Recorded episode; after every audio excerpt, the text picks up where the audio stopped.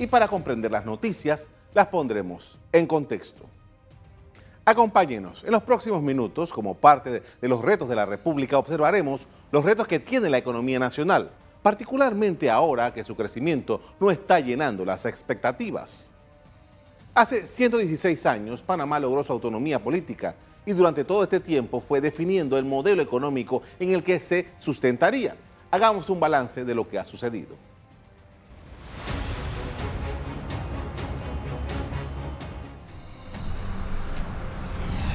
La reactivación de la economía en medio de una desaceleración constituye uno de los principales retos del presidente Laurentino Cortizo. A lo largo de los últimos años se ha abordado este tema una y otra vez sin ningún resultado. Pero a pesar de los pronósticos positivos, el desempeño de los principales indicadores económicos no dan muestra de una mejoría en su desempeño. Yo creo que aquí hay eh, áreas que todavía no se han eh, digamos, eh, experimentado para ver de qué manera podemos llegar a explotar eh, actividades económicas importantes. Las proyecciones económicas del país se enfrentan a un déficit de miles de millones de dólares. Que el resultado en términos contables más bien va a aparecer como un aumento en la deuda pública, no obstante que es un cambio en la estructura de pasivos.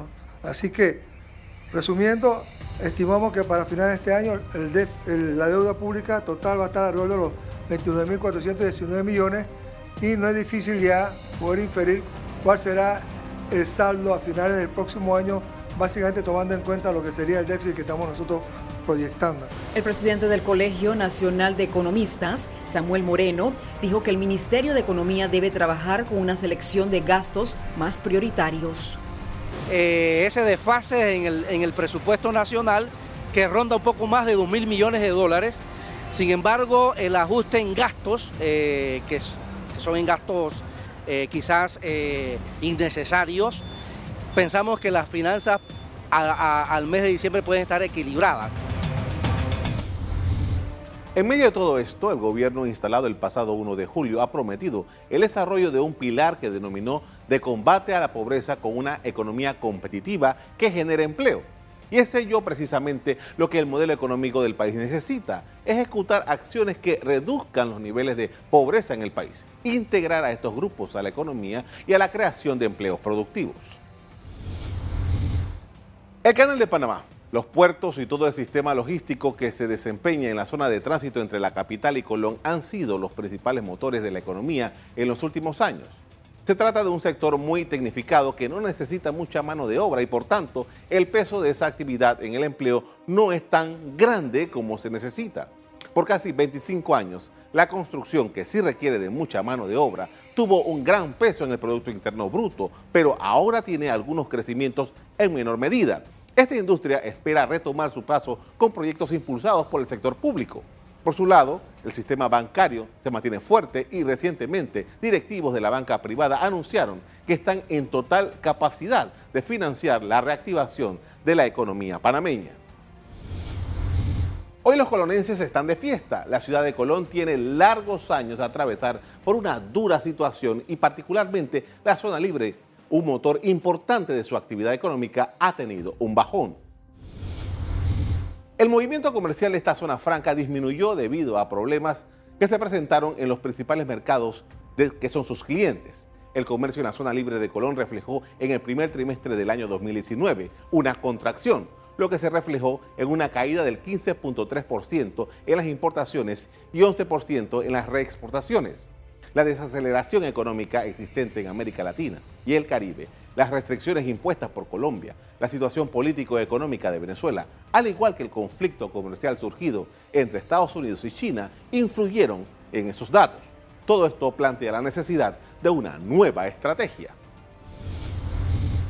En el largo plazo, ¿qué esperamos de nuestro modelo económico? El expresidente Nicolás Ardito Barleta nos comentó que el futuro de Panamá es bueno, asegurando que tiene el potencial de seguir creciendo alrededor del 5% al año suficiente para aumentar el ingreso per cápita, para generar empleos y demás. Pero tenemos que hacer las cosas bien. Y subrayo eso. ¿Qué significa hacer las cosas bien? Primero, educar a nuestra gente. Mejorar la calidad de la educación, la pertinencia de la educación, la equidad de la educación. Segundo, cierta infraestructura que nos hace falta todavía, infraestructura clave para unir las oportunidades. Tercero, la institucionalidad, las reglas del juego. Los inversionistas nacionales y extranjeros tienen que tener confianza de que van a poder invertir y se les va a respetar su inversión. Entonces, eso es muy importante.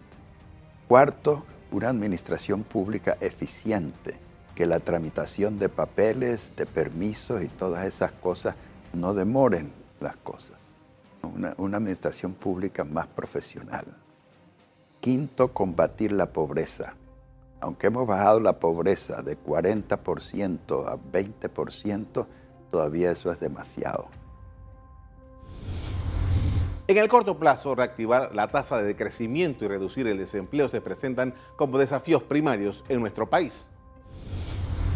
El Producto Interno Bruto se expandió en 4 puntos, de 4.6 a 8.3% anual durante 1989 y 2004 y de 2004 a 2013.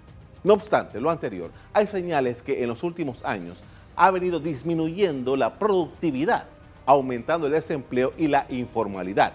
Estos hechos son indicativos de que el crecimiento económico no ha sido sostenido, por lo que se requiere establecer políticas robustas para lograrlo de cara al futuro del país y su desarrollo. Las cifras macroeconómicas del país demuestran que Panamá es rico. El gran desafío es lograr que se sienta en los distintos estratos de la sociedad.